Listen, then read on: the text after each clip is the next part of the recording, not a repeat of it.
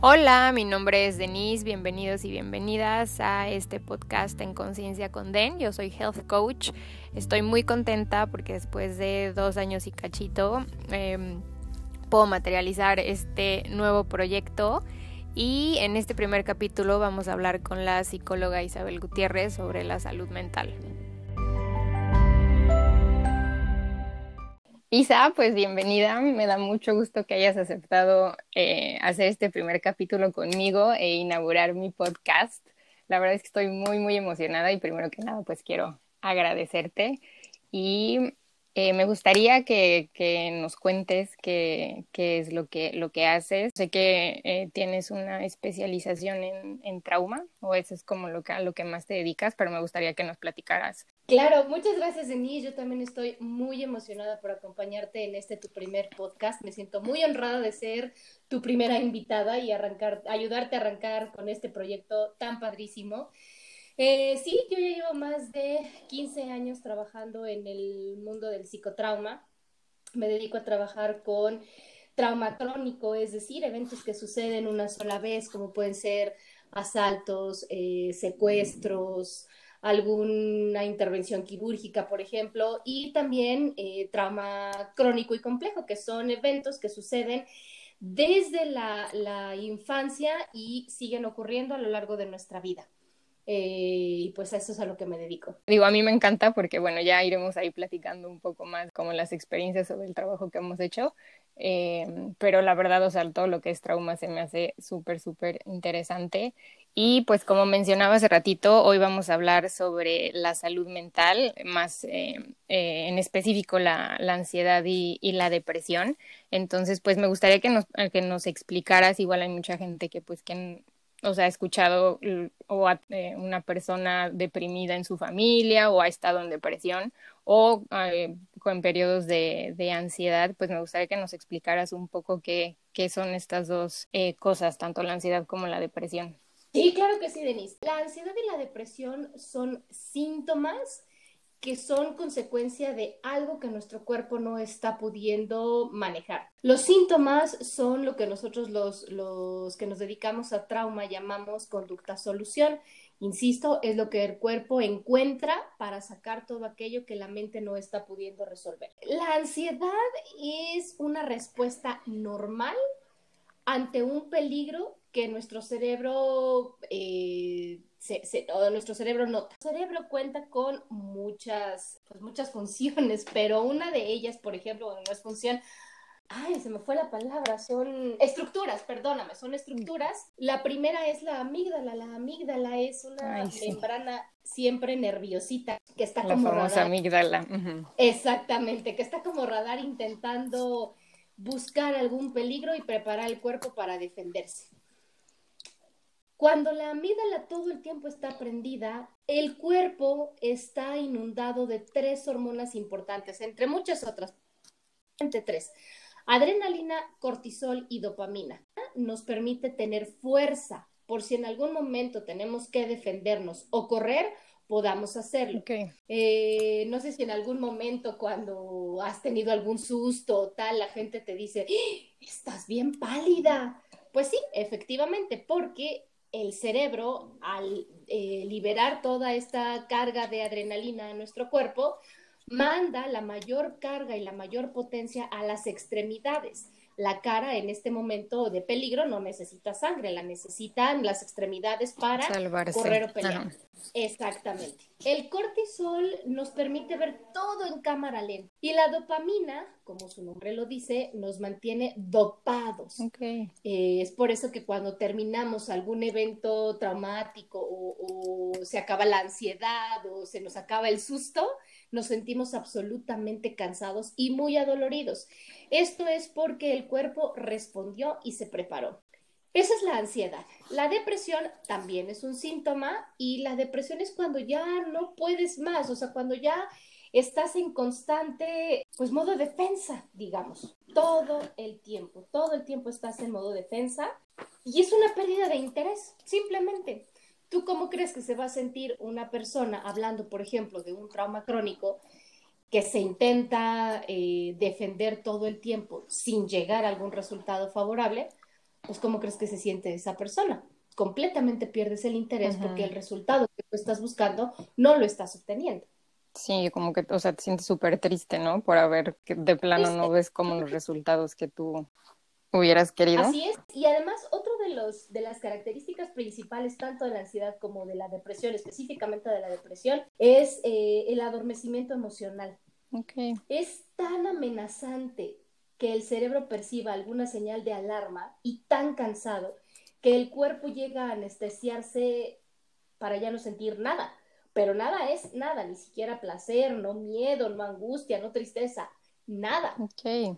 Entonces eso también es, es un, pues es un foco. Estas personas que dicen, no, yo no estoy deprimida, hago 700 cosas en 24 horas. Ah, no, eso tampoco está Claro. bien. ¿Qué necesidad tienes de cargar tanto o recargar tanto a tu cuerpo y a tu mente? ¿Qué es lo que no quieres ver? ¿Qué es lo que quieres evitar ver? Que necesitas recargarte sobremanera de todo lo que estás haciendo en el día a día. Sí, claro. Sí que estás como evadiendo, ¿no? O sea, que estás como, ¿en dónde estás poniendo tu atención? Exactamente. Porque hay algo que se llama movimiento interrumpido. Ok. Y te lo voy a tratar de, de- de- de- es- eh, ejemplificar un poquito. Cuando el cerebro se da cuenta que está frente a un peligro y se da cuenta que tiene tiempo, corre. Ok. Si el cerebro se da cuenta que tiene tiempo, pero además tiene fuerza, corre y pelea.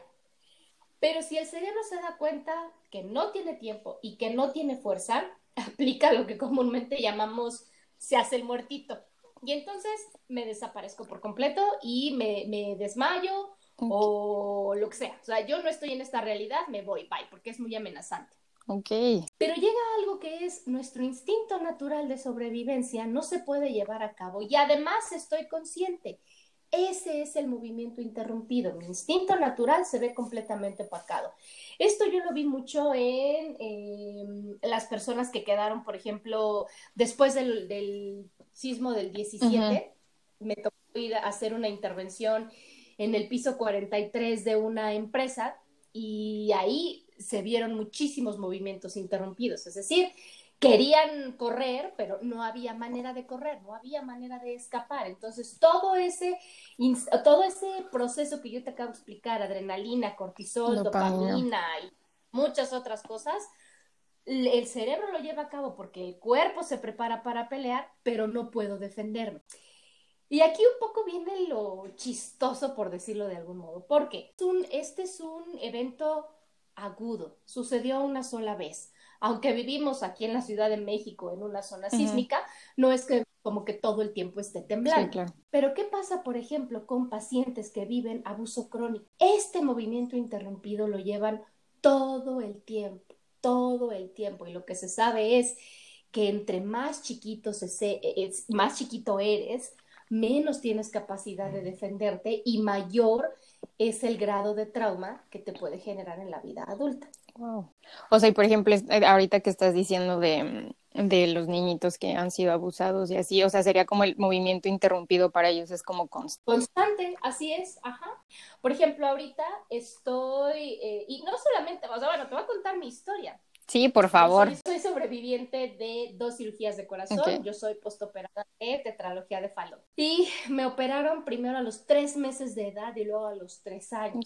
Y yo tengo una característica muy particular. Yo en la mano derecha, por ejemplo, no puedo tener eh, o reloj o, o pulseras muy apretadas porque tengo una cicatriz en donde, pues, de tantos estudios que me hicieron, se me hizo cicatriz. Por ahí en algún momento me explicaron que me cosieron el catéter para no estarme picando todo el tiempo.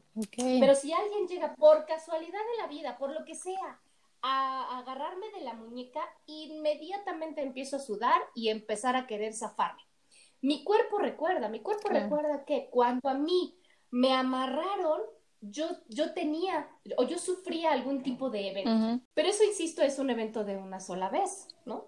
Pero sí, entre más chiquitito eres, eh, muchos mayores síntomas eres capaz de, de desarrollar. Tengo también a- ahorita otro paciente que tiene eh, un trastorno obsesivo compulsivo, que también es sobreviviente de una intervención quirúrgica.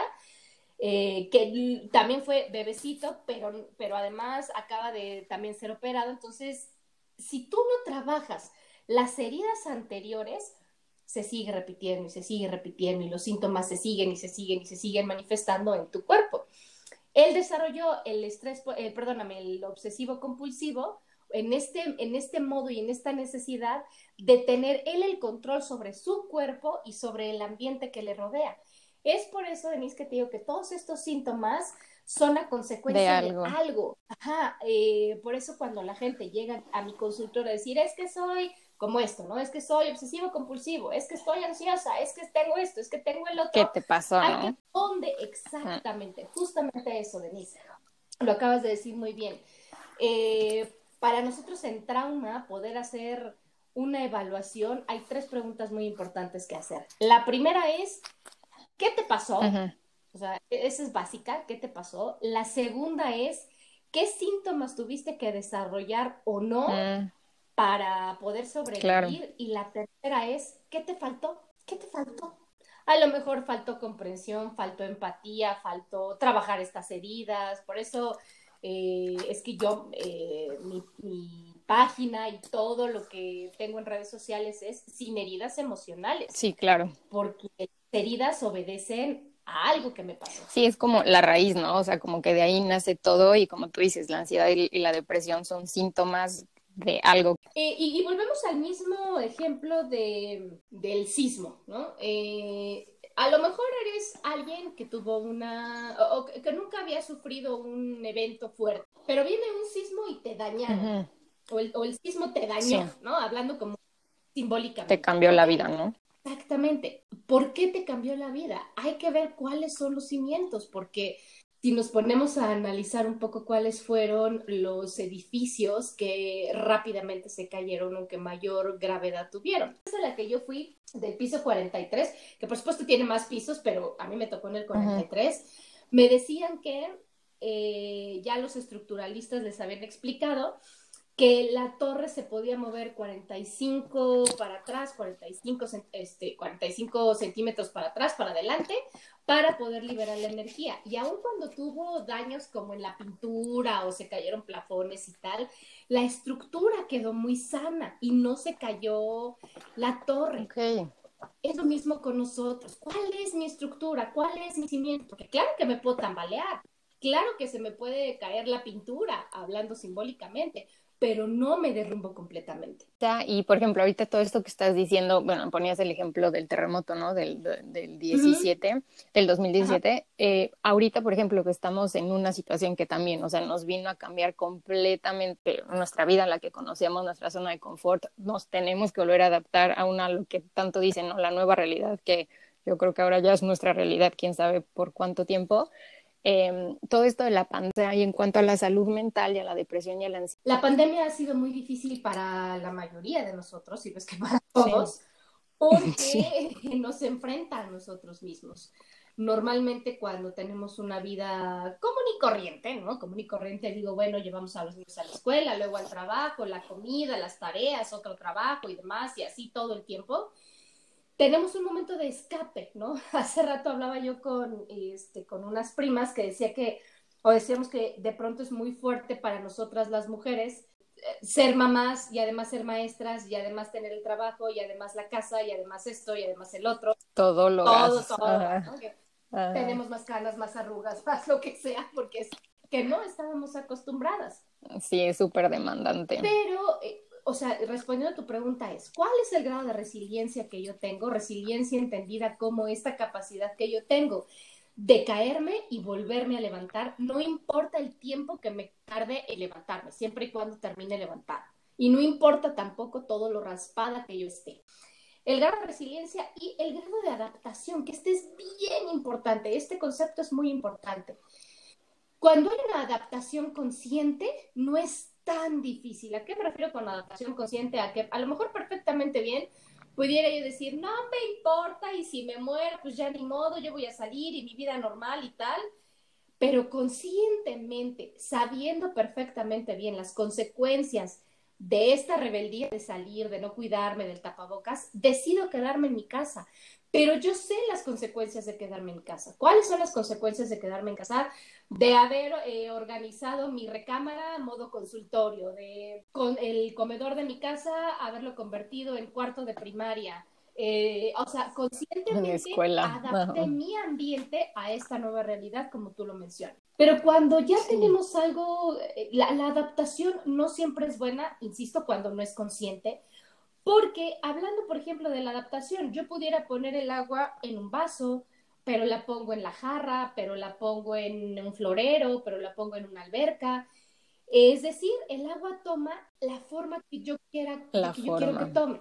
Y aunque suene a título de película, este, ¿qué forma tiene el agua? ¿Cuál es la verdadera forma? Entonces, hablando de la nueva realidad, nos ha costado mucho trabajo. Uno, porque nos enfrentamos a nosotros mismos y a estos mecanismos de defensa que tenemos desarrollados o no. Y dos, porque si yo todo el tiempo viví adaptándome a lugares y a momentos y a escenarios que no quiero, y otra vez por sobrevivencia me tuve que adaptar a un encierro, para mí es la locura. Por ejemplo, para esas personas que están justamente en esa situación que estás mencionando ahorita, que tal vez no están viviendo un, antes, ¿no? Bueno, antes de la pandemia no vivían en un entorno, digamos, muy sano eh, en casa y pues ahora, pues con el encierro, pues no les quedó de otra más que estar ahí. Como tú dices, uno eh, pues se enfrenta a uno mismo. ¿Qué se les podría recomendar a esas personas que pues que no le están pasando bien por las situaciones en las que viven en, eh, en su familia o con su pareja o con, con X persona con la que tengan que convivir en la casa. Lo principal es escuchar tu cuerpo. ¿Qué es lo que me está diciendo? La mente a veces juega escenarios no tan convenientes, eh, nos, nos pone, pues como siempre estuvo acostumbrada a sobrevivir y defendernos, dejamos de escuchar a nuestro cuerpo. Eh, yo recomiendo muchísimo sí trabajar temas como meditación, temas como mindfulness, eh, porque eso lo que ayuda mucho es quitarle un poquito de carga a la mente y escuchar a mi cuerpo.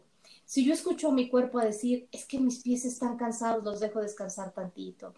Es que mi, la espalda, ok, la espalda, ¿qué tanto está cargando la espalda? ¿Qué tanto están cargando los hombros? Cuando nosotros tenemos una mente mucho más clara, mucho más clara, se toman mejores decisiones. Mm, a veces me toca trabajar con pacientes víctimas de secuestro en donde recién los liberan o recién, sí, los rescatan, es, ok, y entonces ahora lo que voy a hacer es me voy a cambiar de país o me voy a cambiar de no sé qué, me voy a dejar mi trabajo. Me voy. Y, no es así, o sea, es, ok, estas decisiones que tú estás tomando, las estás tomando con una mente clara o confusa, con un cuerpo relajado o tenso, normalmente en esta resiliencia que hablábamos, los cambios se hacen cuando se desacelera el ritmo. Yo no manejo estándar, pero, o sea, un coche estándar, pero asumo que cuando se, se, quiere meter una velocidad, perdón, se quiere meter una velocidad, se tiene que poner el clutch. El clutch, digo, no sé si estoy diciendo una borrada porque no sé, pero el clutch desacelera un poquito y entonces podemos meter la velocidad.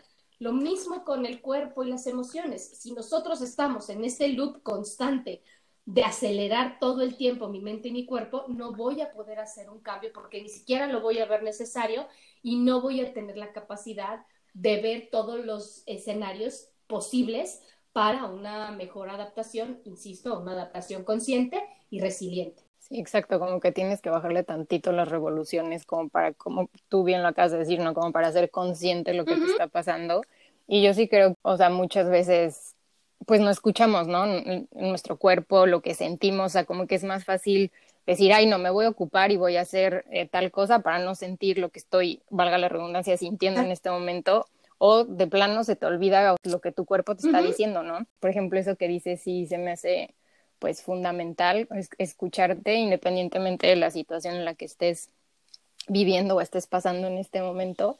Y bueno, a mí algo que digamos que uno de los lados positivos que yo le he visto a esta pandemia o al, encierro es que pues la, o sea, el tema de la salud mental está cada vez como más eh, de boca en boca, ¿no? O sea, como que siento que antes era como muy tabú, sobre todo en, en México o en Latinoamérica, siento que no hablamos tanto de, de ese tema. Yo, por ejemplo, vivo en Canadá y la salud mental como muy normal aquí, que la gente, eh, bueno, no quiero generalizar, pero bueno, que se hable de antidepresivos o que trabajaste mucho y tuviste que ir de burnout, o sea, como muchas cosas así, yo siento que aquí en Canadá es como más, se habla un poco más de la salud mental.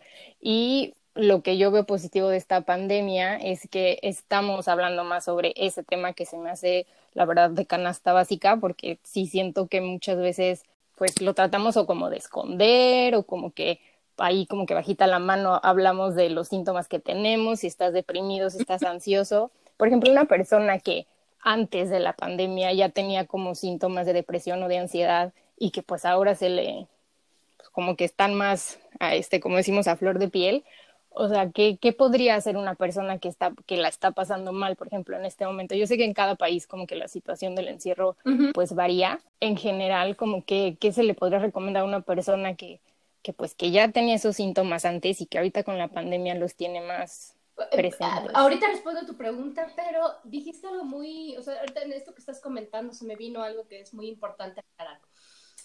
Eh, otra de las situaciones en las que nos ha eh, metido la pandemia es en esta cuestión de vulnerabilidad.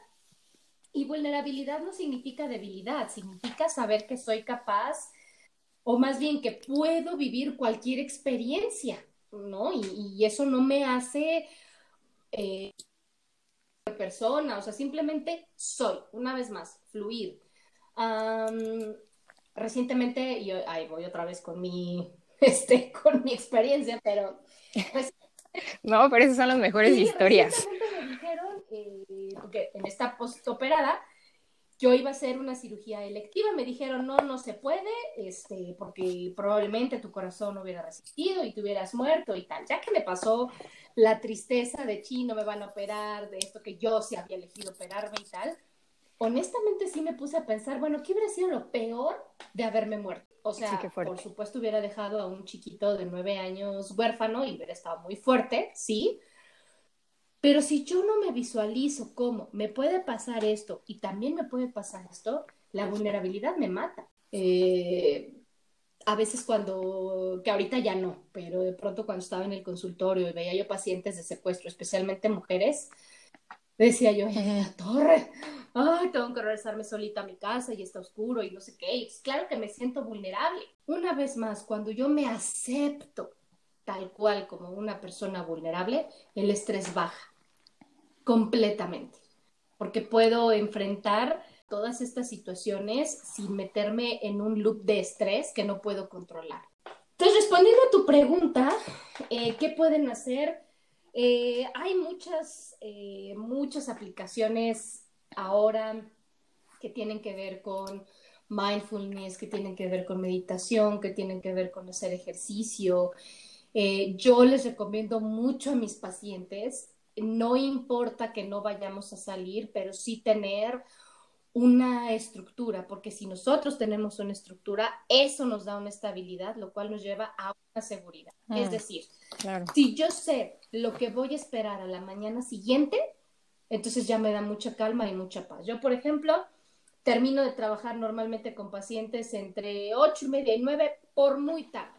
A esa hora eh, termino como de, eh, acomodar mi casa, terminar de lavar los trastes, acomodar ropa, etcétera, nos vamos a dormir y al otro día yo empiezo con una casa ordenada. Eso a mí me da mucha paz y mucha tranquilidad, porque entonces me puedo quedar en la mañana trabajando sin pensar, es que tengo que lavar ropa, es que tengo que lavar trastes, es que tengo que esto, es que tengo que el otro. Cuando yo tengo esa estructura, no pasa nada, ¿no? Ahora, no todo el tiempo tenemos que ser estructurados, ¿no? Ahora vienen ya vacaciones de diciembre y aunque no vayamos a salir a ningún lado ni nada, pensar en que también puede decir, pues sí, hoy no voy a tender mi cama, pues sí, hoy no voy a lavarlo. No pasa nada, no pasa nada.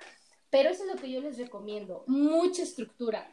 Eh, hay pacientes que me dicen, no, pero ¿por qué? Pero no sé qué de verdad los recomiendo. Una estructura da una estabilidad muy grande, que es lo que más necesitamos en este momento.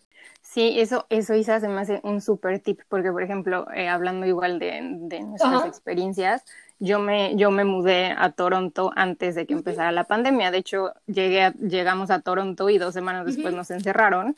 Entonces, sí fue, o sea, como cambio de ciudad. Yo la verdad estaba muy emocionada, o sea, como todo nuevo, ta, ta, ta, y pum, nos encierran. Y pues por decisiones eh, de la vida, por así decirlo, mm, eh, nos regresamos a la ciudad de Quebec.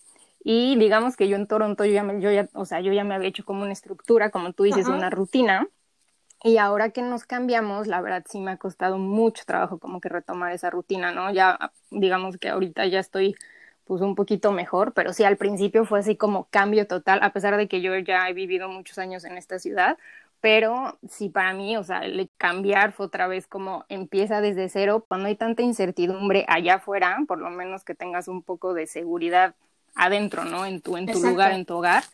Y a, la, y a la hora de que yo me vine para acá fue otra vez así de, empieza otra vez una nueva rutina, yo tengo una perrita, entonces también era como ver empezar una rutina con ella, eh, en la casa, la verdad sí, sí, el, el, primer mes fue bastante complicado como el regreso. Todo lo que estás diciendo me reconozco muchísimo. Definitivamente yo siento que he pasado por periodos de depresión y de ansiedad. De hecho, antes de que empezara toda la pandemia, eh, yo estaba deprimida.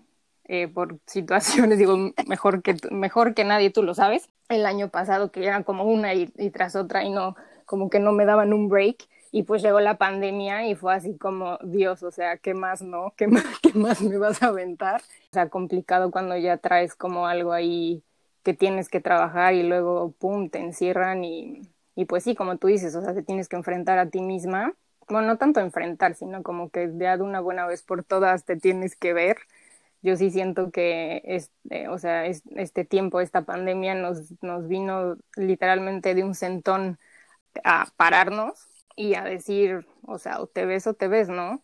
Y yo sí siento que, que, como lo que decía hace rato, a mí sí me da mucho gusto dentro de todo lo que está pasando, o sea, que podamos hablar más sobre la salud mental, la depresión, la, la ansiedad, que como humanos nos veamos un poquito más, pues como tú también lo decías, o sea, como que aceptemos nuestra vulnerabilidad y, y, yo también en eso me reconozco diciendo que yo antes pensaba que ser vulnerable era ser débil y pues no, que aceptarse y yo creo que, digo, se dice muy fácil, ¿no? A veces es como, ay, acéptate y todo, pero pues cuando pasan ciertas cosas no es como tan tan sencillo así de ay sí hoy hoy me levanto y hoy me acepto y todo es bonito y precioso y pues no. Sí sí se me hace súper importante que que nos tomemos el tiempo para sentirnos, también como que ver lo que está pasando en nuestra cabeza, ¿no? Porque sí siento que muchas veces tampoco le ponemos atención a nuestros pensamientos. Ten cuidado con lo que piensas, ¿no? Porque se hace realidad. Sí, eh, algo que yo les digo mucho a mis, a mis pacientes y por ahí seguro te lo decía a ti. Seguramente. O sea, no, no, no tienes que ser la perfección andando. Si tú te tienes paciencia, entonces la única que va a decir, ah, mira, qué bien lo hice, soy yo.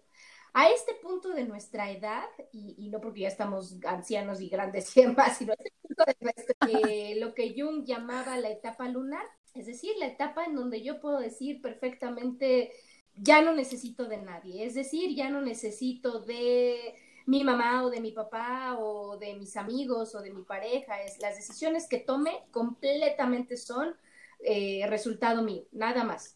Entonces, tener paciencia, tener paciencia y decir, mira, es que lo estoy haciendo bien. Eh, y, otra cosa que mencionaste muy importante es, yo me veo y yo me reconozco. El no ser visto es lo peor que puedes hacerle a una persona. Entonces, si tú ves y tú te ves, entonces no vas a necesitar que los demás te vean.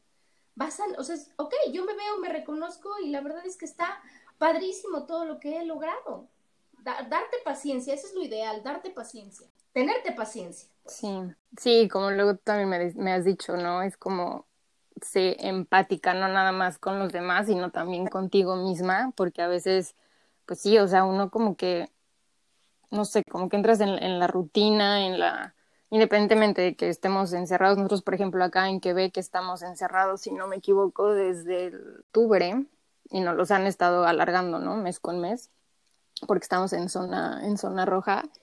Y, y, pues sí, o sea, como que entras en una rutina y estás en tu casa y como que haces tus cosas y todo. Ahí tengo que hacer esto, la casa, las tareas que uno tenga que hacer, el trabajo, lo que sea. O sea, como que no de ser empático con los de afuera, pero no, con, no contigo. Y pues como tú dices, o sea, todo empieza desde ti. Y yo creo que sí es importante que pues que nos veamos a nosotros mismos y que empecemos por nosotros mismos. Y es muy bonito cuando te ves, es muy bonito cuando, por ejemplo, esto que estás haciendo, Denise, es maravilloso, a mí se me hace maravilloso y decir, mira, estoy haciendo mi podcast y seguramente hay 700 millones de podcasts en esta época porque todo el mundo es lo que nos dedicamos y demás, pero sí. vas a llegar a la persona correcta.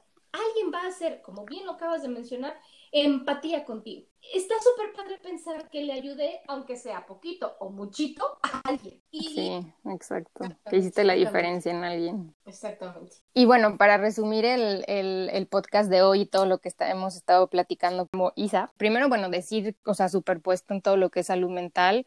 Yo, yo sí creo que ahora que termine la pandemia, o sea, como que se hay desde unos meses la pandemia, la salud mental, la depresión, la ansiedad, termine, no, al contrario, yo creo que va a haber gente que, que esté todavía más interesada en, en informarse, en saber cómo ayudarse o ayudar a algún miembro de la familia, esposo, esposa, personas cercanas. Entonces, eh, yo pues los invito a que, a que sigan eh, informándose sobre la salud mental.